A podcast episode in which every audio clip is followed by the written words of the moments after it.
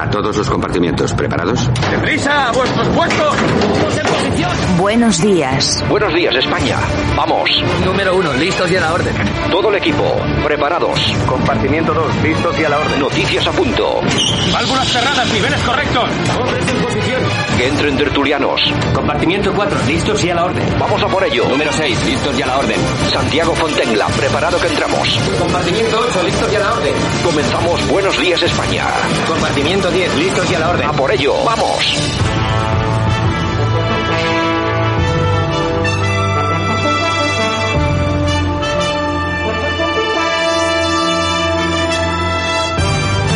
Buenos días España, 30 de diciembre 2021. Aquí estamos otra vez, como cada día, 60 minutos de radio por delante para analizar todo lo que ha sucedido en este país y en todo el planeta, todas las noticias importantes o que merezcan ser reseñadas. Para eso, como siempre, nuestro equipo que les envía un saludo fortísimo. Bueno, en esto que ya es el fin del 2021, también está con nosotros Javier Muñoz en la técnica y por supuesto este que os habla Santiago Fonten. En fin, bueno, eh, hoy es día de titulares y sobre todo vinculados con el COVID. Sanidad y comunidades autónomas reducen los aforos de los eventos deportivos 75% en el fútbol y 50% en el baloncesto. Solo cuatro comunidades autónomas, el 25% de la población española, afrontan la noche vieja sin restricciones. Sanidad y comunidades acuerdan reducir la cuarentena de los positivos en COVID-19 a siete días, mientras en España se suman 100.000 casos y 78 muertes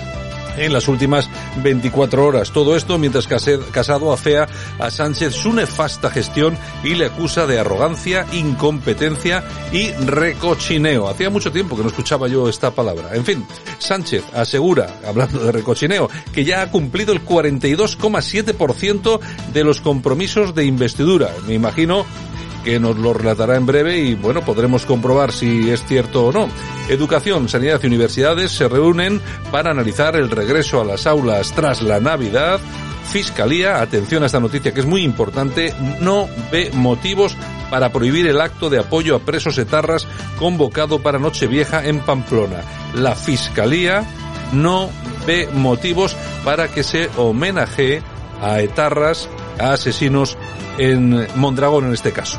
Almeida y Villacís que logran aprobar sus terceros presupuestos para Madrid con el apoyo de los tres ediles carmenistas. Ayuso ve 2021 como el año del agravio del gobierno contra Madrid mientras alimenta con fondos la ruptura de España. Ana Obregón, que ha dado positivo y en coronavirus y no va a poder dar las campanadas en televisión española junto a Anne Igarteburu. No sé, se perderá los 47.000 euros que iba a cobrar por la media horita de trabajo. Trece guardias civiles resultaron heridos en Melilla al evitar el intento de entrada de otros 500 subsaharianos por la valla y también tiempo de elecciones en Castilla León. Un sondeo sitúa al PP al borde de la mayoría absoluta con una estimación de entre 38 y 42 escaños.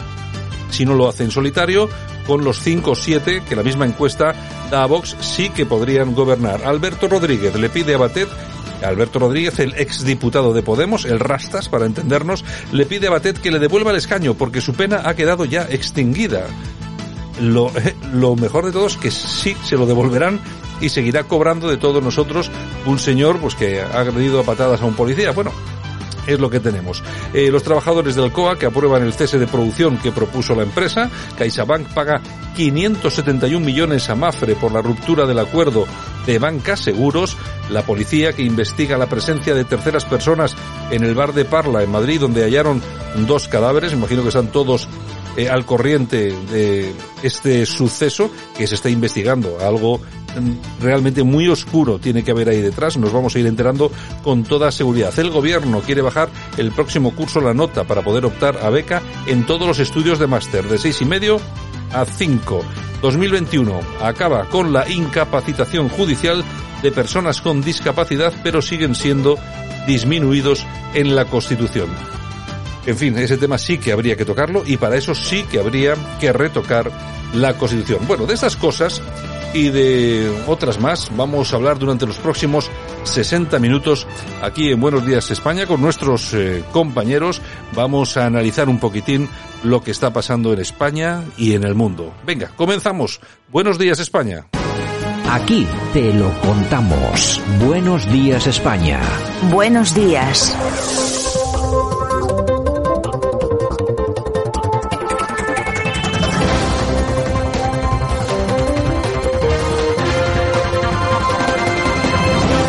Bueno, y aquí estamos otra vez en la portada. Vamos a analizar lo más importante, lo sucedido durante las últimas 24 horas, no solamente en este país, en todo el planeta, como siempre, lo hacemos de manos de nuestro buen amigo, el profesor Sergio Fernández Riquelme. Don Sergio, ¿qué tal? Buenos días.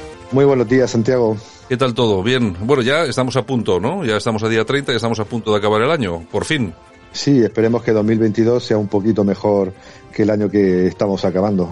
Bueno, a ver qué a ver qué tal se nos da. Bueno, vamos a analizar la actualidad. Tenemos como siempre noticias interesantes, curiosas, importantes y si te parece vamos a empezar en, en el extranjero, vamos a empezar en Rusia porque entra ha entrado en vigor una ley que obliga a los extranjeros que llegan a Rusia, que viven en el país, a hacerse exámenes médicos anuales. Bueno, esto sí se propone aquí en España, hacer análisis para ver si la gente tiene coronavirus, tuberculosis, eh, sida o sífilis. Imagínate la que se podría montar. Sí, decía Charles Dickens que las sorpresas, lo mismo que las desgracias, rara vez vienen solas, ¿no?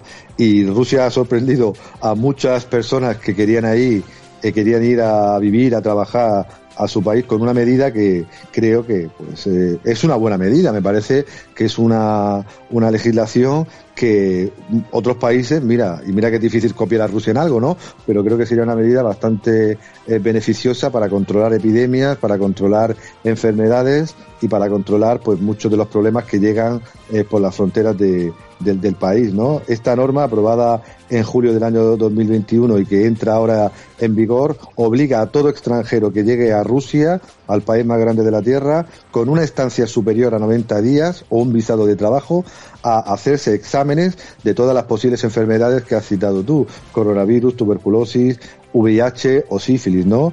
Una, una medida que ha conmocionado pues a muchas embajadas, a muchos consulados y a muchas personas que iban ahí a, a, Rusia pues a trabajar, especialmente de las zonas de Asia Central, que son las zonas de donde viene más población para trabajar en el país. Pues efectivamente, no estaría de mal que, oye, no estaría mal que el que viene a este país por lo menos garantizase de alguna forma que viene sano sanote y pues bueno, con unos análisis que tampoco iba a pasar absolutamente nada. Bueno, tenemos en España, estamos en época de dar, no sé si premios, regalos, medallas, medalla para el señor Pablo Iglesias y también también, como ya habíamos visto hace unos días, que hija predilecta habían, iban a nombrar, yo creo que va a ser en breve, hija predilecta Almudena Grandes en Madrid. Eso era parte, uno, una de las partes del acuerdo entre los Podemitas en bicicleta, lo demás Madrid, con el señor Almeida. Hay que recordar eh, y esto lo comentamos el otro día, pero hoy creo que hay que recordar la frase en sí, porque eh, Almudena Grandes eh, dijo en la, en la cadena SER que fusilaría cada mañana a dos o tres voces que la sacan de quicio de la derecha española. Tal cual. Fusilaría cada mañana dos o tres veces. Bueno, a esta señora, el señor Almeida, eh, bueno, hija predilecta de Madrid. Sorpresas te da la vida y sorpresas dan eh, los pactos contra natura que a veces se firman pues para garantizar presupuestos o salvar el poder. Y Almeida pues va a reconocer a Almudena Grandes como hija predilecta de Madrid eh, con frases tan brutales como la que tú has leído, ¿no? Eh, fusilaría a dos o tres voces que le sacan de quicio de la derecha, ¿no? No solo, no solo esta frase ha circulado por las redes sociales, sino otras muchas de esta señora que era, pues, confesa eh, escritora de izquierda, republicana, y que cada dos por tres vertía su odio contra el, centro derecha, tanto en las redes sociales como en los medios de comunicación, ¿no? Pero eh, sorpresas te da la vida y Almeida ha dado una muy grande a los madrileños y a sus eh, electores. Bueno, es prácticamente incomprensible, igual que la medallita, la famosa medallita al señor Pablo Iglesias, aunque entro esa, eh, eso ya entra dentro del cambalache entre ellos mismos, pero bueno, sí que llama poderosamente lo de la atención, lo de Almudena Grandes, precisamente por todas las veces que se dirigió hacia la derecha en esos términos, que términos que nunca se han utilizado por parte de ningún político que yo sepa de la derecha, ni contra ella, ni contra otros líderes eh, u opinadores de la izquierda en los medios de comunicación. Imagínate que hubiera dicho lo mismo imagínate, el señor Almeida de la señora Almudena Grandes en esa cuestión, que cada mañana pues fusilaría a dos o tres voces de la izquierda de los medios de comunicación, la que se hubiera montado. Bueno, vamos, eh, continuamos. Amnistía Internacional que apunta a 10 grandes inversores en farmacéuticas por la escasez de vacunas en países pobres. Una sorpresa que muchos conocían desde hace tiempo. Eh, diferentes medios de comunicación y diferentes ONGs pues eh, sabían y acaban de demostrar al público, al gran público, cómo los grandes eh, fondos de inversión están detrás de la financiación de las vacunas y por ello no les interesa que lleguen a países pobres que o no quieren o no pueden eh, pagarlas. Y ahí hay un nombre que seguro que a nuestros oyentes les suena, BlackRock. BlackRock según pues todas las informaciones, es uno de los grandes accionistas de las farmacéuticas que están suministrando las vacunas de AstraZeneca, eh, Johnson Johnson, Moderna e incluso eh, Pfizer, ¿no? Eh, creando pues también el debate sobre si esta vacunación masiva y constante pues también responde no solo a criterios sanitarios, sino también inevitablemente a criterios financieros. Bueno, pues vamos con el tema de mm, la luz, que yo creo que está, bueno, sigue siendo absoluta actualidad. Parece que cada vez se van desmontando más los argumentos del gobierno y parece ser que solamente el 30% va a pagar más por la luz que en 2018 sin IPC y haciendo la media. Bueno, hay que tener en cuenta que 2018, atención a ese año, fue el año más caro eh, de la luz hasta ahora, hasta este momento. Es decir, que también incluso esa promesa tiene algo de trampa. Sí, la comparecencia ayer de Pedro Sánchez no era una sorpresa, ni ha sido una sorpresa los contenidos que ha, que ha hecho. Aparte de hacer un discurso triunfalista sobre sus años de gobierno, pues claro, ha dicho lo que tenía que decir, que su promesa famosa de que íbamos a pagar menos o lo mismo que en el año 2018 se va a cumplir y ha hecho pues el truco del almendruco, ¿no? Ha descontado el IPC la inflación y prácticamente todo lo que realmente afecta al bolsillo de los ciudadanos para dejar ese precio de la luz media que estamos pagando de manera abusiva pues todos los consumidores en los niveles de, de hace de tres años, ¿no? No era una sorpresa que el gobierno mintiera, ni era una sorpresa que la luz la sigamos pagando cada vez más cara. Bueno, eh, hemos comentado antes el tema de las famosas medallas, la Gran Cruz de la Orden de Carlos III, eh, que entre otras cosas se le ha otorgado a Pablo Iglesias o Isabel eh, Celá, cuestión muy discutible, imagínate tú, a un señor como Pablo Iglesias darle una medalla muy monárquica, pero bueno, también llama poderosamente la atención, ¿no? Una de las cuestiones para, para otorgar esta medalla, este reconocimiento, son los relevantes servicios al Estado. La pregunta del millón, eh, ¿cuáles, eh, qué relevantes servicios le dio tiempo a cumplir, por ejemplo, a Maxine Huerta al frente de su ministerio? parece que defraudar, ¿no? 23 exministros, es que venía, venía a huevo, perdóname la expresión, ¿no? Pero de los 23 exministros que el Ejecutivo pues ha considerado como eh, merecedores de esta eh, gran cruz de la Real y Distinguida eh, orden española de Carlos III, pues creo que la mayoría pues han hecho pues una labor pues básicamente de perogrullo, ¿no? Eh, y especialmente nombres como el de Ábalos, eh, que se ha ido por la puerta de atrás con sospechas eh, eh, continuas y enormes sobre su labor tanto profesional como personal y sobre todo el nombre de Pablo Iglesias, un conocido el republicano que no sé si la pondrá no junto a la foto de Lenin y Stalin en su en su despacho pondrá la de la de la orden de Carlos III, ¿no? Eh, y así pues diferentes nombres, pero claro, ha saltado a la palestra uno pues que ha llamado mucho la atención a ese insigne y maravilloso escritor y, sobre todo mejor presentador de televisión, eh, Huerta, que tras unas pocas semanas de, ministro de Cultura, pues acababa saliendo eh, deprisa y corriendo al conocerse pues sus negocios turbios fuera, fuera de la política, ¿no? Creo que al final, pues en este país es mejor que no te den un premio, eh, porque si te lo dan es signo de que o lo estás haciendo demasiado mal o eres parte de un sistema que te ha corrompido completamente. Bueno, has dicho lo de semanas de Maxim Huerta. Yo creo que duró ocho días, ¿no? En el cargo. Sí, yo, he sido generoso. Claro, o sea, haya sido generoso. Yo creo que una, sema, una semanita muy justita. Bueno, vamos a desengrasar un poquito de las noticias políticas. Aunque, bueno, eso también va a tener algo de política. Vamos hasta Estados Unidos. Allí, bueno, se hace muy a menudo esto de las cápsulas del tiempo. Pues bueno, una cápsula del tiempo en una estatua de final finales del 19 ha aparecido, por fin se estaba buscando y muy mucho. Lo que pasa que no ha contenido, una que se han sacado de ahí las cositas, no contenía el tesoro que algunos esperábamos encontrar. ¿De qué hablamos, Sergio?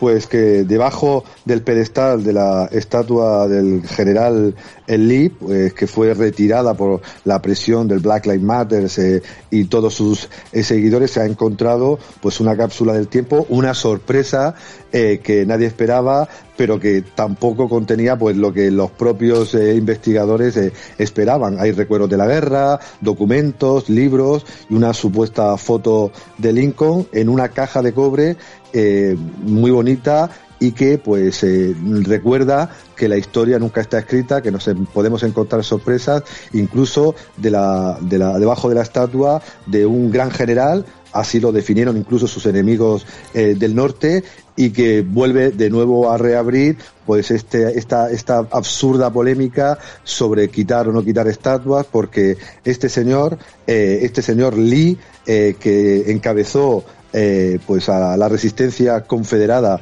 en la guerra de secesión norteamericana, pues es parte de nuestra historia, es parte de su historia que los niños tienen que conocer, eh, los viandantes tienen que conocer, los ciudadanos tienen que conocer para saber qué hemos hecho mal y bien en nuestro pasado. Bueno, y si te parece, acabamos con las pensiones, disgustos para todos, la situación real de las pensiones, el déficit contributivo de la seguridad social es de 28.000 millones. Enrique de Besa, uno de los mayores expertos en pensiones y coordinador del observatorio Willis Tower Watson, apunta que el Ministerio disfraza la salud del sistema con transferencias del Estado. Es decir, grave problema a corto plazo, ¿no? La gran sorpresa de toda nuestra generación. ¿Qué va a pasar con las pensiones? y este investigador pues ha cuantificado el fraude entre comillas contable que hace nuestro gobierno y que posiblemente hagan todos los gobiernos occidentales que defienden tanto el estado del bienestar que hay que defenderlo pero sobre todo hay que sostenerlo y según este investigador pues la deuda el déficit eh, del sistema contributivo de pensiones asciende ni más ni menos que a 28.000 millones de euros y que solamente es pues amortiguado, sostenido por continuas transferencias, continuos préstamos que emite el gobierno a la seguridad social para que pueda pagar pues todos los meses la pensión a nuestros eh, eh, jubilados. El gran problema, como siempre, es que es, un sistema insostenible, eh, basado en la deuda pública, basado en el déficit público y que tarde o temprano, pues esperemos que no, eh, puede colapsar y puede eh, llevar pues a que las personas tengan que bien subir su edad de jubilación o directamente irse a la eh, seguridad privada, a la pensión privada para poder complementar pensiones que parece que tarde o temprano pueden ser recortadas de manera drástica. Al final, ¿para qué valía todo aquello que nos contaban los políticos de que los inmigrantes venían a pagarnos las pensiones? Otra de las grandes mentiras que nos han contado, que se ha mantenido a lo largo de los años, a lo largo ya de un periodo muy importante de historia. Al final se ha demostrado que aquello era falso, se ha demostrado que de los millones de extranjeros que llegaron a España, efectivamente hay aproximadamente un millón y medio de personas que trabajan, pero el resto hasta los 7 u 8 millones, eh, pues bueno, no sabemos ciertamente ni a qué se dedican, ni de qué viven o cómo viven. Si es verdad que el Estado es, eh, bueno, es muy generoso a la hora de repartir ayudas sociales. En todo caso, así no se soluciona el, futuro ni de España ni de ningún país. Si cuando se, se comenzó a hablar de aquello de que los inmigrantes llegaban aquí para pagar unas pensiones, se hubiera puesto en marcha de aquella una política de natalidad en condiciones, hoy casi 20 o 25 años después, estaríamos viendo ya a estos jovencitos españoles, hijos de nuestros muchachos y muchachas, pues que estarían empezando a trabajar para pagar efectivamente las pensiones. Las pensiones que a este paso no vamos a cobrar muchas personas eh, nacidas no hace demasiado tiempo en este país. Don Sergio, hasta mañana, un abrazo muy fuerte. Hasta mañana. Aquí te lo contamos. Buenos días España. Buenos días. Dirigía el señor Ortega Smith de forma un tanto ampulosa a todos los madrileños, diciendo que no iba a permitir que volvieran las políticas de la izquierda. Señor Ortega, ¿Le va a explicar usted a los madrileños? ¿Va a tener usted el valor de decirle que va a votar con Más Madrid y el Partido Socialista en breves instantes la eliminación de una subvención a las hijas de la caridad de Martínez Campos por valor de 224.000 euros? ¿Le va a explicar usted a sus votantes que va a votar con Más Madrid con el Partido Socialista en breves instantes, que va a eliminar dos subvenciones a Cáritas por 800.000 y por 200.000 euros para atender a los más vulnerables, señor Ortega? Eliminar las políticas de la izquierda de Madrid para el señor Ortega es votar con Más Madrid y con el Partido Socialista para que no se bajen los impuestos en el año 2022 en la ciudad de Madrid.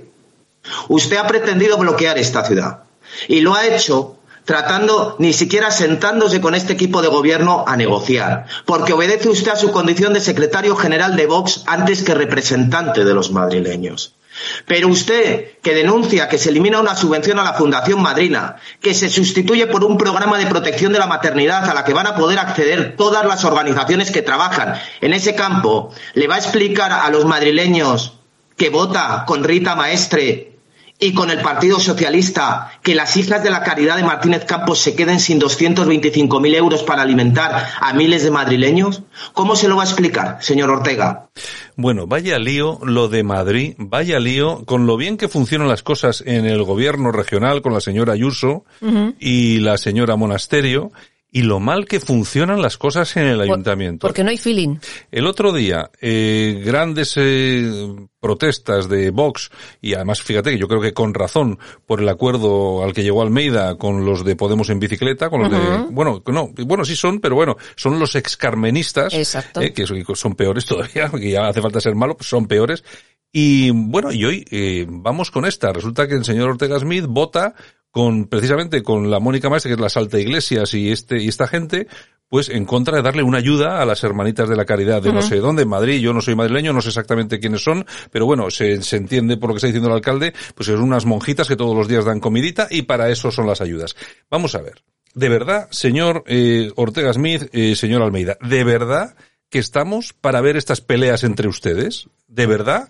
Uno que está por encima del partido que Madrid, otro que Madrid por encima del partido. ¿Y por qué no en vez de estar tan por encima y por debajo no se sientan de verdad, se ponen de acuerdo y dejan de hacer el ridículo? Porque la verdad es que cuando van bien las cosas no hacen ustedes más que generar problemas para que las cosas vayan mal. Yo es que no sé, uno empieza a pensar que lo hacen a propósito y no sé exactamente por qué. A ver quién es más guapo de los dos. Buenos días, España.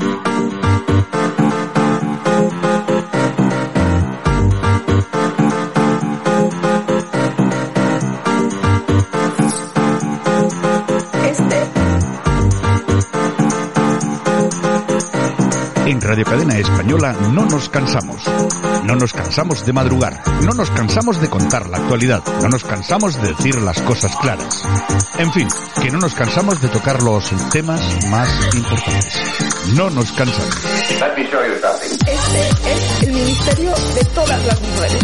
De todas las mujeres. Bueno, pues aquí estamos, día 30 de diciembre 2021. Estamos a punto de pasar al 2022. Luego, a mí, a mí como... Un día, un día falta. Yo me acuerdo, luego me pasará como me pasaba cuando era jovencito, que estaba yo en clase, cuando no eh, andábamos todos con tablet ni ordenadores, que no, bueno, no existían.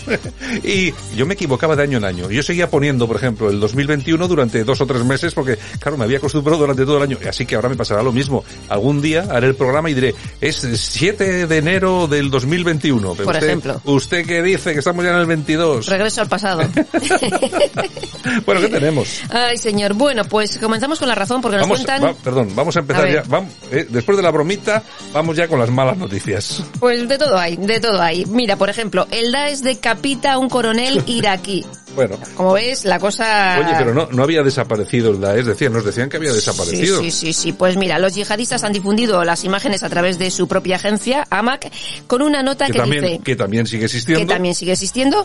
Soldados del califato decapitan a un coronel del gobierno apóstata de Rafidi. Bueno, Tal cual, decapitado. Nos están contando, nos han contado que esto del Estado Islámico ya se ha acabado. No, No. eh, sigue habiendo zonas muy importantes controladas por la gente del Estado Islámico, del Daesh. Bueno, eh, ¿ustedes saben lo difícil que es hacerse con un coronel del ejército que sea y cortarle el cuello, hacer un vídeo para luego hacerlo público? Es muy complicado. Eso lo que implica es que tienen un control de determinadas zonas importantísimas, que saben que por mucho que rastreen no les van a encontrar. Efectivamente. Y es, es un tema que lo tenemos ahí. Bueno, eso sin hablar todo lo que tienen que tener todavía en Europa, ¿eh? Por supuesto. Lo que tienen que tener. Por supuesto. Bueno, y nos quedamos en territorio patrio. Cristina Pedroche nos cuenta en ¿Qué una entrevista dices? Que, uy, qué ilusión. por qué no vota al Partido Popular. Bueno, ¿por qué no Dice vota? que ella- Porque no van, no van al restaurante de su marido a 350 euros el plato. Pues a lo mejor, a lo mejor es por eso y nos cuenta otra cosa. Nos dice que ella trabaja mucho, ¿no? Y entonces lo que ella tiene, el dinero que gana, que se lo ocurra. Bien, hasta ahí bien, ¿vale? Pues se lo ocurra, se lo. Sí, claro. Entonces quiere que sus impuestos se dediquen pues para sanidad pública, educación pública, todo público. Y no pues para que lo blanquee el PP, dice. O sea, Yo- tal cual. Es que, vamos a ver, yo, yo puedo entender que alguien venga y diga, mire, es que yo mis impuestos quiero que se gasten en esto y no sé qué. Pero es que, vamos a ver, si no sabes de lo que estás hablando. Los seres. Eh, claro, es que si no, ejemplo- si no sabes de lo que estás hablando, o sea, vamos a ver, eh, la sanidad pública, pero es que claro, el mantra que se ha lanzado es que el PP, la verdad es que no, voy- no- no me voy a poner hoy especialmente defensor del PP, pero es que el PP se ha cargado la, la sanidad pública, se ha hecho a la gente, no sé, No. es falso, es, es mentira. Lo que pasa que todo eso está alimentado desde determinados partidos políticos con actuaciones en la calle, apoyado por medios de comunicación que luego lanzan ese tipo de ideas y que se quedan en la cabecita de la gente. Es que lo saben vender muy bien. Claro, es falso. La sanidad, ni de Madrid, ni a nivel nacional, ni con el PP, ni con el PSOE, que el PSOE también hay que cogerlo aparte, pero la sanidad pública no se ha recortado en absoluto. Se puede haber recortado algunas, algunos eh, temas, bueno, que podían ser secundarios, pero recortar, bueno, y y de hecho, en personal falso, que se hayan echado que se haya echado a más de 800 personas de la sanidad de Madrid, que se han contratado, me parece que son mil y pico más. Pero bueno, en fin, eh, no sé. Es lo que nos cuentan. Eh, bueno, pero, no es, pero es que la propia Pedroche contribuye a esto, porque Claro. ella se hace eco de algo que me imagino que ella la dará por bueno sin saber si es mentira o verdad. No lo comprueba. Y lo lanza. Cuando lo lanza hay gente que lo lee y eso va calando. Y es lo que tenemos, es así. Luego ella irá a la pública también, ¿no? Ah, no, a la el Ruber, pública. irá al Ruber. Como- oye, como la ministra Calvo. por ejemplo. ¿eh? cuando se puso enfermita, no fue a la seguridad eh, social que tanto, de la que tanto habla, no, no, se fue a la seguridad, a la eh, sanidad pública, eh, privada, a la Ruber, que cuesta un dineral. Un dineral. Un dineral. En fin. Bueno, y el presidente de la rescatada Pachá obtuvo casi 4 millones de euros de una aseguradora de Luxemburgo tras la venta a los fondos. Manuel Garí, que así se llama, vendió la empresa a un fondo por 250 millones de euros. 250.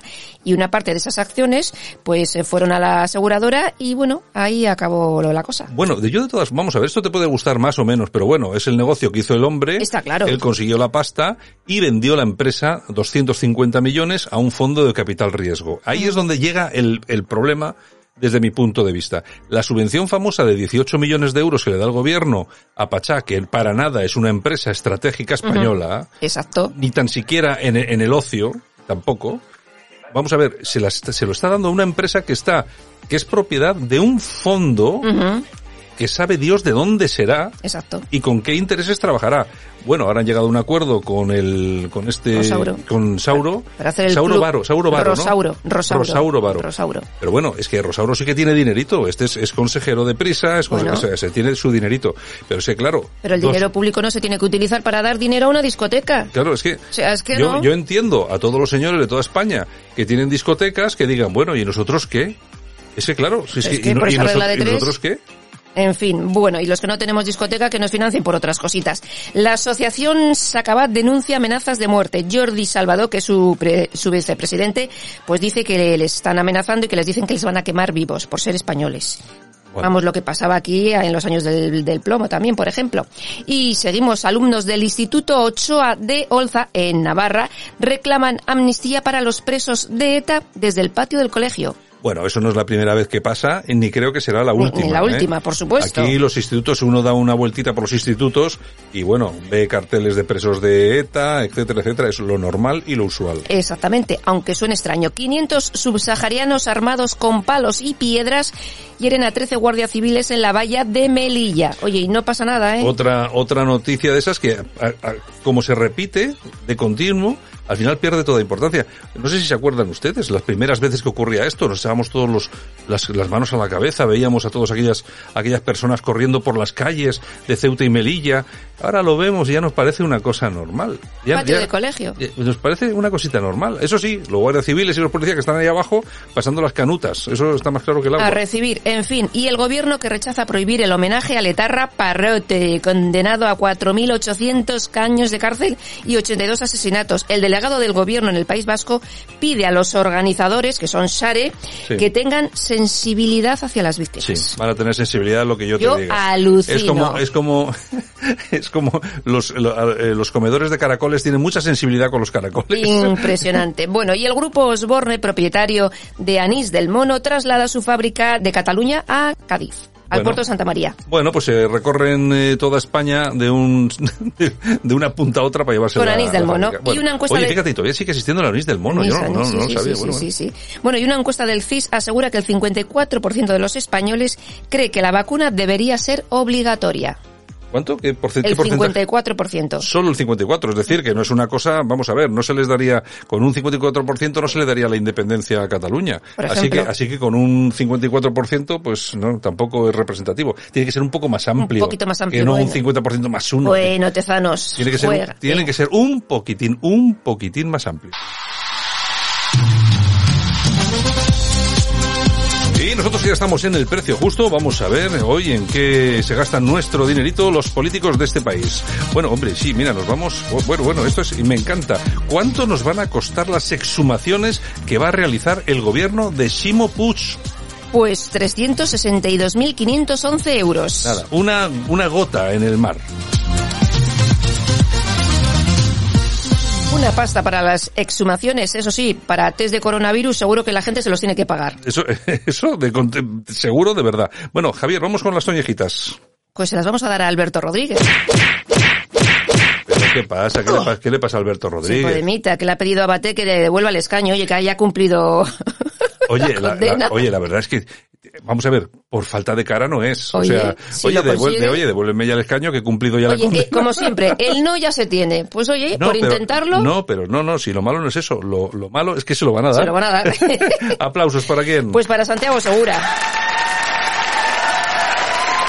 ¿Qué ha hecho Santiago el que más dinero recauda en los cines. Ya te digo, ¿cuánto? Pues mira, con la película de Padre No hay más que uno recaudó 13 millones de euros No está mal. y con esta última Todo Tren Destino Asturias más de 8. Más de ocho. Es, de- es que es el único que funciona. El único que funciona. Claro, pero es la demostración empírica del cine que hay que hacer en España. Pues un cine pues ameno, familiar, tal, tal. No andar siempre con el politiqueo, con la guerra civil, con el franquismo. Que no os dais cuenta que hacéis estas películas y no recaudáis nada. Bueno, ya no recauda ni Almodóvar. Igual fuera de aquí sí, Pero pero, aquí ya- desde luego ya, ¿quién va a ver las películas? ¿Quién va a ver las películas de Almodóvar? Ni él mismo. Yo creo que ni él mismo, ¿eh?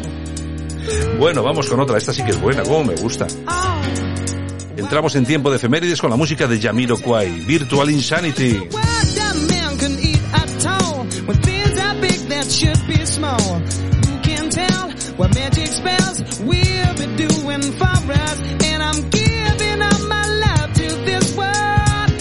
Y es que tal día como hoy, pero del año 1969, nace Jason Louis Kay, conocido por ser el líder de la banda inglesa Jamiroquai. A mí me da envidia la colección de Ferraris y Lamborghini que tiene el tío. Yo no sé la pasta que gana esta gente, pero mucho dinero. Por cierto, el otro día vi un concierto que habían dado en París, creo. Impresionante la gente. Además, yo creo que era eh, post pandemia. O sea, no creo que fuera antes de la pandemia. No, no, ahora mismo no lo tengo. Pero bueno, me da igual. Impresionante. Impresionante la gente que podía ver ahí. Bueno, impresionante. Muy buenos, muy buenos. Bueno, y también tal día como hoy, pero del año 2010, fallece Bobby Farrell, cantante de Boney M. Hombre, recordadísimo. Exactamente. Y también tal día como hoy del año 1953, la RCA saca a la venta el primer televisor en color por 1.175 dólares. 1175. Casi nada, Casi ¿eh? nada, Casi- ¿eh? En 1953. Ya te digo. Bueno, que hoy, realmente hoy serían aproximadamente mil euros. Bueno, estamos pagando por una televisión hoy en día, una televisión buena, lo mismo que se pagaba en el 53 por una televisión en color. Pues imagínate. Pues imagínate, Casi imagínate, nada. imagínate lo mal que estamos. Casi nada. Bueno, y tal día como hoy, pero del año 1946, nace la cantante Patti Smith. Cumple 74 años. Y también tal día como hoy, pero del año 1975, nace el golfista Tiger Woods. El otro día vi un partidito que jugaba su hijo. Sí. Sí, jugaban los dos juntos. Y su hijo parece que también sale, eh, pero Sí, no. de, los buenos, sí. Bueno, bueno. Y antes hablábamos de Irak. Pues mira, tal día como hoy, pero del año 2006, fallece el que fuera presidente de Irak, Saddam Hussein. Bueno, fallece. Fallece. Lo, colga- lo colgaron. O sea, Falleció. O sea, falleció, obliga- falleció Obligatoriamente. Obligatoriamente. Exactamente. Tú fíjate, vamos a ver, hay, hay, hay que razonar las cosas. ¿Cómo funcionaba Irak? Vale, el tío se pasaba con tal, vale. Pero no se movía ni Dios. Pero allí no se movía, no había problemas, estaba más claro que el agua. Oye, ha sido desaparecer aquel hombre. Irak ya no es ni vamos ni sombra de lo que era. Ahora ¿Cuántos mismo le echarán de el menos? ¿Mm? país dividido en dos, dos gobiernos diferentes, Sí. un ejército que no es el ejército oficial a las puertas de Trípoli. Bueno, un desastre, un Total. desastre. En fin, es, pero es que eso es porque siempre metemos la mano, o meten la mano, los Estados Unidos y compañía, donde no deben de meterla, donde no hay problemas, ¿por qué metes la mano? Es que, no sé, siempre estamos igual. Ay, señor, y nos vamos al año 1984 porque también tal día como hoy de ese año nace el jugador de baloncesto LeBron James. Y tal día como hoy, pero del año 1974, nace la actriz María Estevez, hija de Marisol y Antonio Gades. No se le ha visto últimamente a esta mujer. Hace tiempo. Hace Yo creo que tiempo. se dedica más al teatro que a la televisión. Sí, porque no se le ve, Mm. no se le ve, no se le ve. Bueno, pues volvemos en unos minutos a hablar de corazón. Vale, pues hasta ahora. Venga, Yolanda, hasta ahora.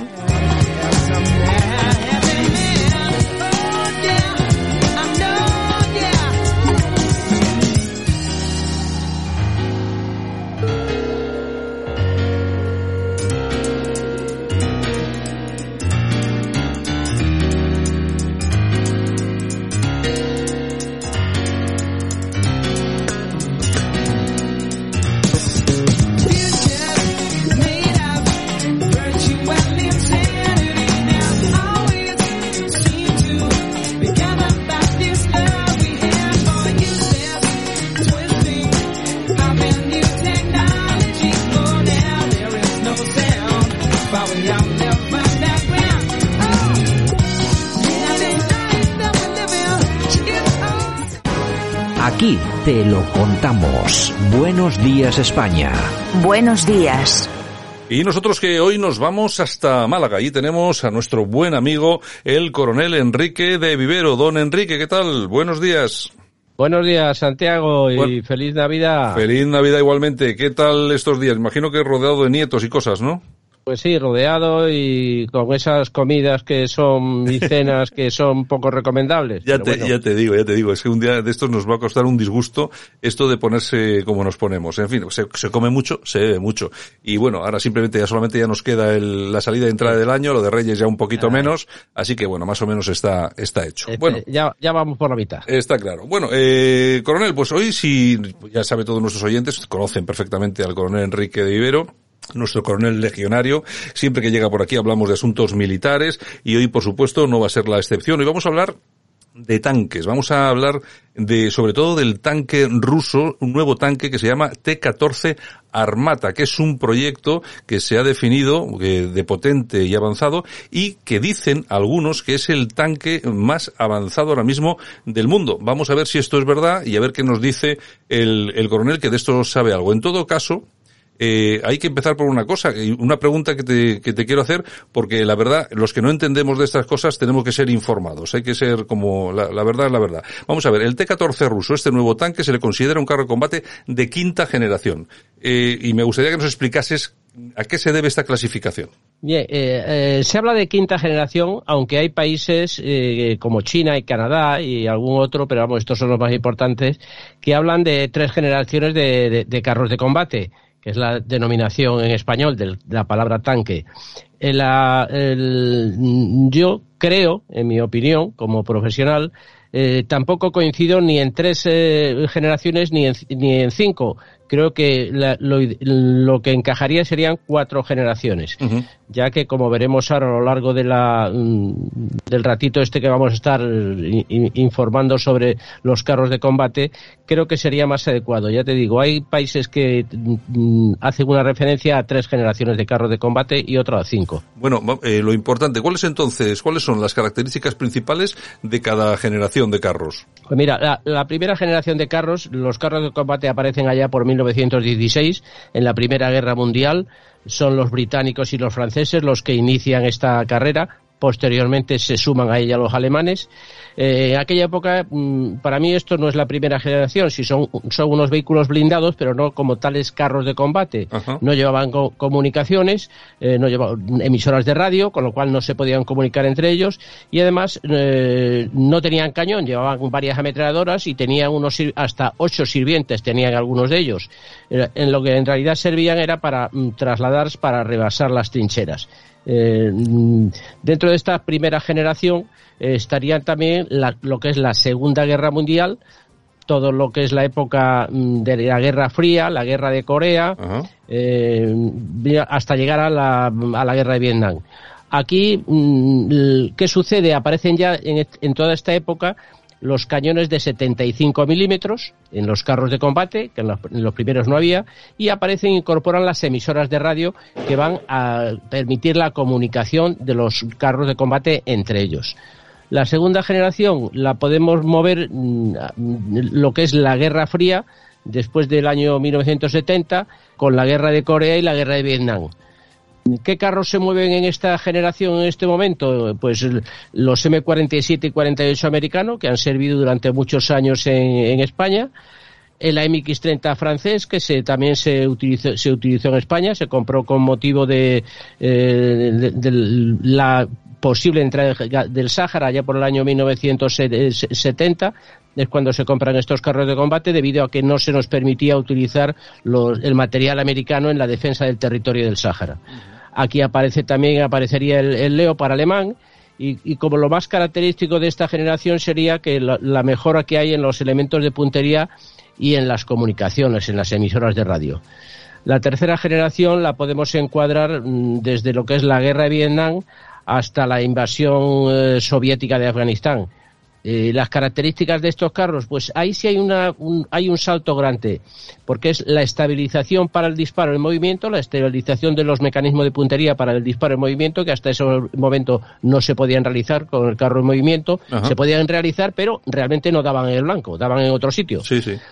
Y después el, el blindaje reactivo, que se llama el blindaje Chauvin, que es de, placas de cerámica, que se refuerza el blindaje eh, que llevan los carros de combate con unas placas de cerámica que, mm, digamos, impiden que la explosión del proyectil penetre en el interior del carro de combate. En la cuarta generación es cuando ya aparecen lo que hoy día sí tenemos, porque ya estaríamos hablando de la guerra del Golfo, de la primera, del año 92, de, de lo que fue la guerra de Afganistán, y ahí sí ya aparecen los sistemas digitalizados de tiro. Aquí hay un salto muy grande tecnológico. Aparecen ya el M1 Abrams, que lo tenemos ya actualmente en el modelo M2 y con una serie de modificaciones, y aparece el T-72 soviéticos. Eso, digamos, sería la, la cuarta generación. Y la quinta, la quinta generación, estaríamos ya a lo que es los inicios del siglo XXI que ya aparecen en los carros de combate los sistemas computarizados de dirección de tiro, prácticamente están preparados para disparar solos, identifican el blanco y, disparan solos.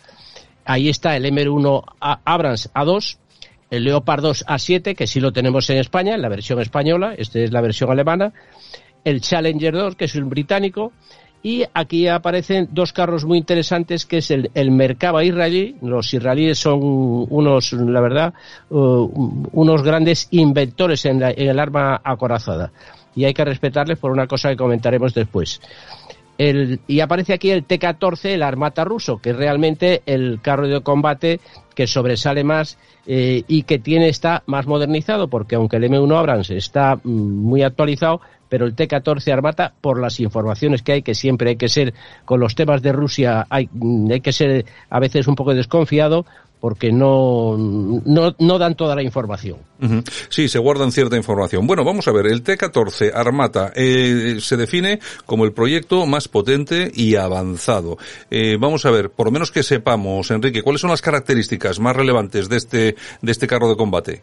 Bueno, el, T-14 eh, eh, no es que sea un proyecto, ya es, es una realidad. Es un, hecho, es un hecho. Es, una realidad, lo tiene, ya ha participado en desfiles, lo han tenido muy en secreto y entonces las características más sobresalientes es, es un carro muy difícil de detectar por la noche, incluso con infrarrojos es muy difícil, lo que es la firma térmica que tiene es muy difícil de identificar, están muy disimuladas las salidas de gases, con lo cual incluso por la noche es muy difícil de localizar contando incluso con infrarrojos.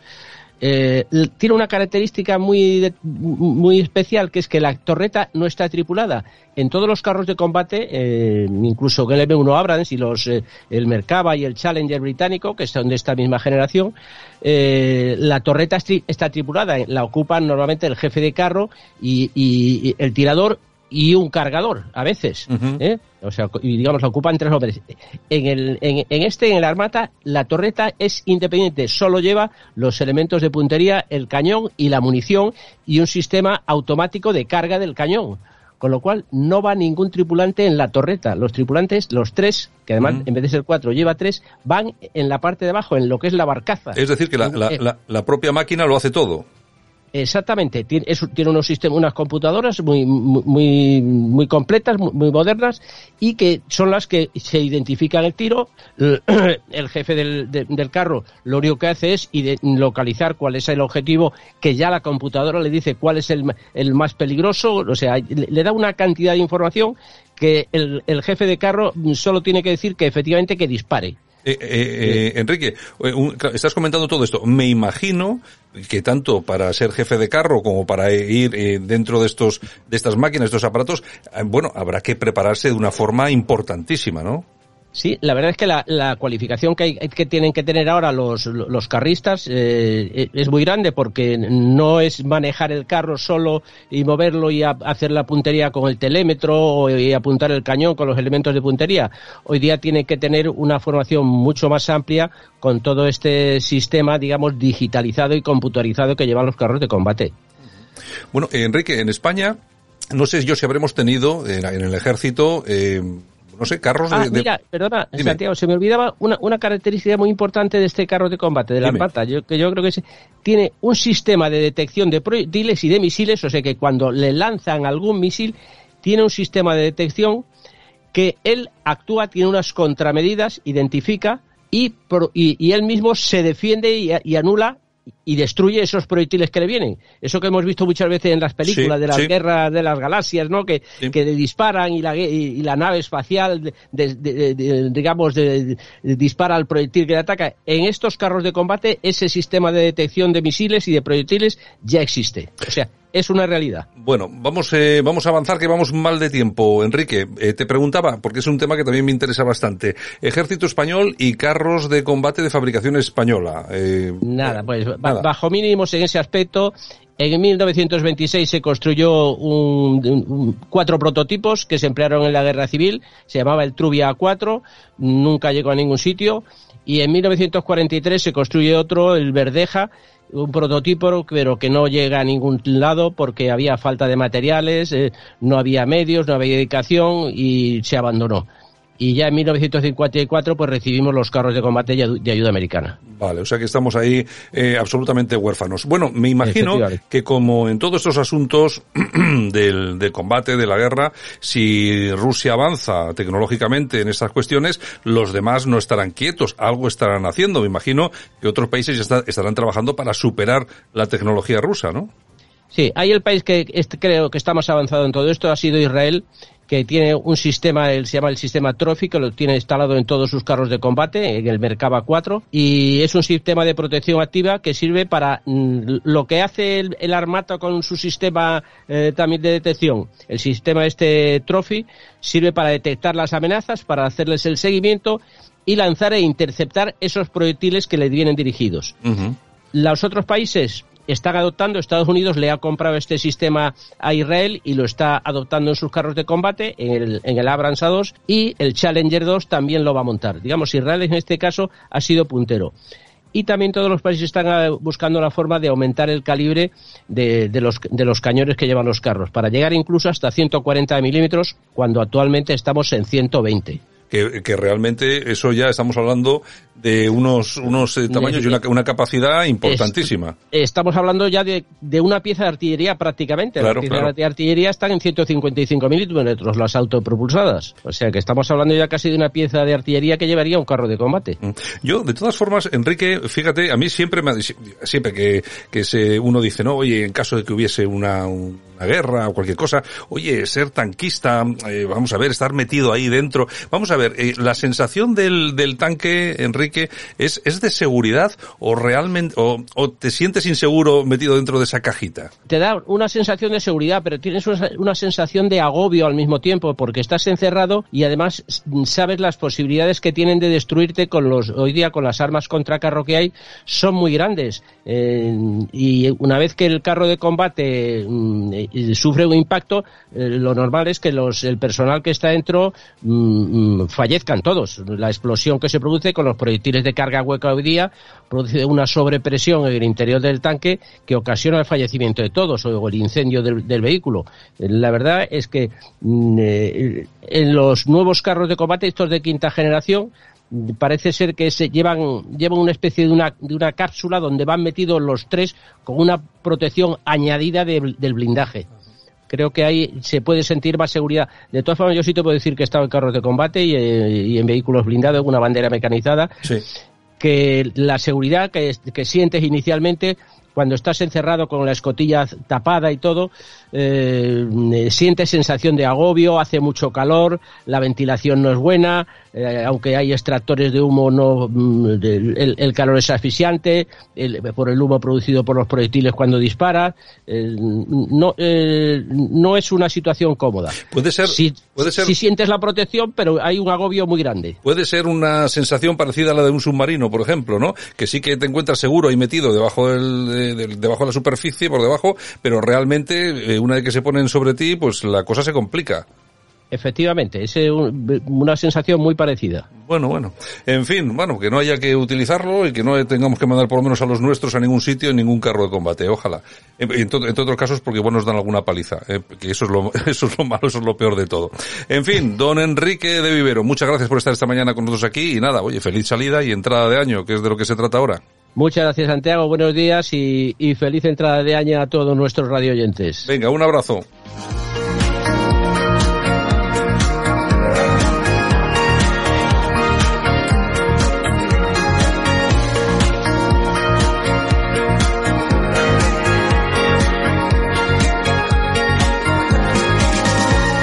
Radio Cadena.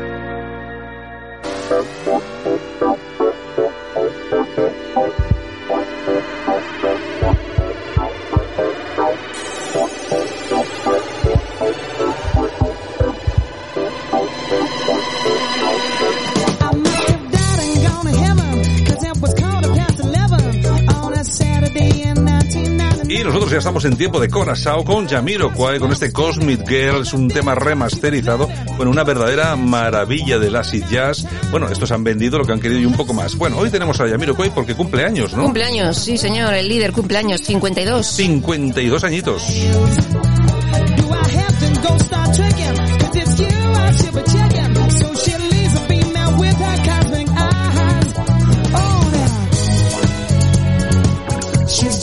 Bueno, ¿qué tenemos en el corazón? Bueno, pues ha aparecido Rocío Flores Ro en su programa de cabecera, ese programa en el que nadie la pregunta nada comprometido, o sea, absolutamente nada. Nada de nada. Paso las vacaciones a Navidad, a Nochebuena. Pues bueno, estuve con la familia de su novio. ¿Y tu padre? Pues bueno, no sé. ¿Y Olga? Pues bueno, no sé. No, Cada uno por su familia. ¿Dónde la, estaba el hermano? La cuestión es que le preguntan, bueno, ¿y tu hermano con quién ha pasado? Eh, no sé. Claro, dice que no sé porque lo ha pasado con ella. Porque con Olga, no con, con ella. Con Olga. Con Olga. Eh, ¿Dónde estaba Antonio David? Exactamente. Yo me imagino que Rocío Carrasco tendrá el ojo puesto en todo esto. Y estará tomando notas. Y estará tomando nota porque, atención, ahora que está esa separación ahí, cuidado, ese chico es dependiente. Exactamente. Así que vamos a ver exactamente qué pasa aquí, ¿eh? Que puede haber movimientos muy importantes. Y ella no decía que nunca se separaba de su hermano. ¿Y la Nochebuena no la pasa con su hermano? Bueno, son estas cosas. Ay, que de pasan. verdad, Rocío eso, Flores. Eso sí, no les hacen nunca ni una sola pregunta. Nada. Yo, resulta que el otro día veo unas declaraciones de Gloria Camila Uh -huh. en la que habla del fatídico suicidio de Verónica Forqué. Exactamente. Y entonces dice, pues bueno, que fíjate estas cosas que pasan. Digo yo, vamos a ver, pero si tu hermana se ha intentado suicidar hace un rato, como quien dice, y no has tenido pero vamos, ni el detalle, no ya de llamar y preguntar a ver qué tal estaba, sino si, tan siquiera mostrar públicamente tu preocupación. Empatía cero. Sí, claro, empatía cero. Que luego os quejáis de que no os den nada, de que pase de vosotros, de que no quiere saber nada vuestro, es lo lógico. No, pero luego se queja de que a ella la tratan mal en las redes sociales. Pues imagínate lo que ha pasado a tu hermana. Claro, es que solamente os fijáis en lo que os pasa a vosotros. Pero bueno, es lo que, es lo que, es lo que tenéis. Bueno, y Jules, Hombre, Jules. Jules. Jules Janeiro, que dice que va a, bueno, se lo está pensando en denunciar a Instagram porque la insultan mucho y entonces que eso no se puede ¿Qué consentir. Tiene, ¿Qué tiene que ver Instagram? Eso ha dicho, que está pensando en poner una demanda a Instagram. Vamos a ver. En todo caso tendrá, tendrá que denunciar o demandar a las personas que le insultan. Se supone. Vamos a ver. Intentar buscar responsabilidades en la plataforma uh -huh. de lo que hacen otros tíos en esa plataforma. Claro. Hombre, vamos a ver. El, lo que pasa es que está, este país está lleno de gente zumbada y, tarada. Y cada día más. Y cada día más. Fíjate que, por, por cierto, el otro día le ponían un, le ponían un mensaje en Twitter a Gloria Camila uh -huh. y que ponía, si Rocío Jurado levantase, levantase la cabeza, os devolvía a los dos a Colombia. Pues ya ves cómo está la peña. Tú fíjate cómo está la gente. Tarada. Pero hay que, pero hay que ser mala persona para poner una cosa de esas, tarada, ¿eh? Tarada, tarada. Hay que ser mala bueno, persona. Bueno, ayer en, en Sálvame hubo un rifirrafe, tuvieron toda la tarde pensando, porque eh, teóricamente eh, Suescun, el hermano de, Sí. de, esta, de Suescun, eh, había recibido unas fotos, había estado hablando con Frigenti, Frigenti le había mandado otras cosas más eh, subidas de tono y tal, y al final no sabemos qué pasó. Nada, se, Nada, monta, o se, monta, se monta en el espectáculo. es mentira, no es mentira, que sí, que me pagaste por Zoom, en fin, un horror, un horror. Isabel Pantoja que intenta parar la serie de Julián Muñoz y todavía no ha visto nada, solo un tráiler. Yo no sé, yo no sé qué va a poder parar. Si no sabemos lo que va... Aparte de que no sabe lo que va a decir, es que lo que va a decir solamente lo va a decir con papeles. Vamos a ver, es que el- la entrevista, la macroentrevista la hace Paloma García Pelayo. Pelayo. Mm. Esta mujer no permite que se digan Nada. cosas ahí que no Sí. vienen avaladas por documentos, ¿eh? Exactamente. O sea que tiene que haberlos. Venga. En fin, bueno, y Ana Obregón queda positivo en COVID y no va a poder presentar las campanadas. ¿Qué me estás diciendo? ¡Qué disgusto! Exactamente, Ani Garteburu se queda... O sea que, o sea que pierde los cuarenta y tantos mil pavos que pues, va a cobrar. Pues se supone, se supone. Ha dado positivo, se queda en casa. ¿No ves? Es que eso pasa por ir de fiesta. Es que no hay que salir de casa. No hay que salir de casa. No hay que ni ir ni a tomar café. Vamos, es una... Ya te digo, si esto no puede ser, no puede ser. Oye, pues tienen que doler lo de perder los 47.000 euros, ¿no? Que iba a cobrar. No creo que... O sea que va a estar en Aigardur. Yo creo que no. Ay, perdón. Y perdona Javier que pegó con el bolígrafo en el micro. ¿Qué te iba a decir? Eh, me imagino que le buscarán... Creo eh, que al- va a estar con ella este chico que presenta un programa en televisión que se llama Aquí la Tierra o alguna cosa de estas. Ah, sí, el chico este que es Creo, un poco... ¿eh? sí, es un, es un poco así... Sí, sí, sí. Con lo bien que estaba Ni- con, ni con chicha- Ramón García. ni chicha Pero va a estar ninguna. con Ibai. Bueno, yo voy a ver las, yo, que yo lo iba a decir, pero bueno, yo voy a ver las uvas, voy a ver a Ibai, que va a estar con Ramón García. Que me encanta. Que, bueno, y a mí me gusta, y sobre todo porque es otro tipo de hacer, otra, otra forma de hacer las cosas. Ni tanta televisión, ni tanta, además la van a hacer desde la Puerta del Sol, tienen un balcón Ujú. de estos buenos también, y hombre, estos desde que se ha, desde que se ha juntado Ibai con Con Piqué, Piqué, sí, la cosa... la cosa- el otro día hicieron la presentación de su equipo de esports Sí.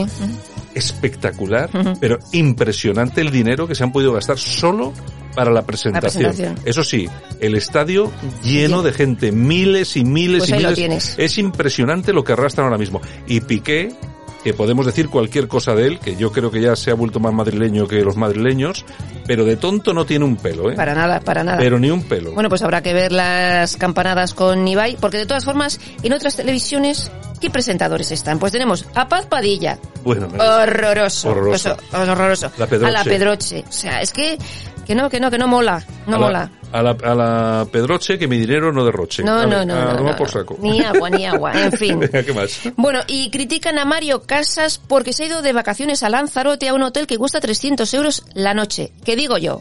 Pero no es su dinero, no trabaja, no se lo podrá gastar como le da la gana. La Pedroche dice que gana su dinero porque se lo curra y se lo gasta como quiere, ¿no? Pues Mario Casas, ¿por qué no va a poder ir a un hotel a pagar 300 euros la noche? Bueno, bueno, y que son 300 euros. Pero que es su dinero. Que es, que es caro, pero son 300.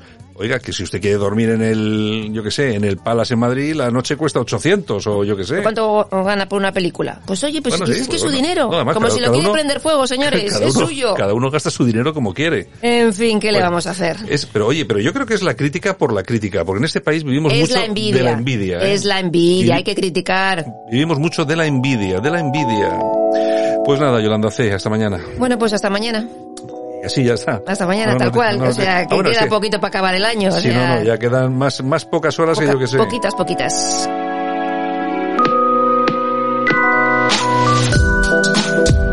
Mañana nos vemos. Pues un beso a todos y feliz día. Venga, y nosotros también nos despedimos. Saludos de todas las personas que han hecho posible que esto navegue como cada día. También estuvo Javier Muñoz en la técnica y, por supuesto, este que te habló, Santiago Fontela. Bueno, mañana regresamos. Eh, mañana es el último día del año, Mañana creo. Nochevieja. Mañana es el último día del año y bueno, pues habrá que dar también las noticias el último día del año. El, Hombre. el primero no, nos tomamos lista, pero el último hay que darlas. Así que mañana regresamos. Cuidaos todos y hasta mañana. Un abrazo fuerte.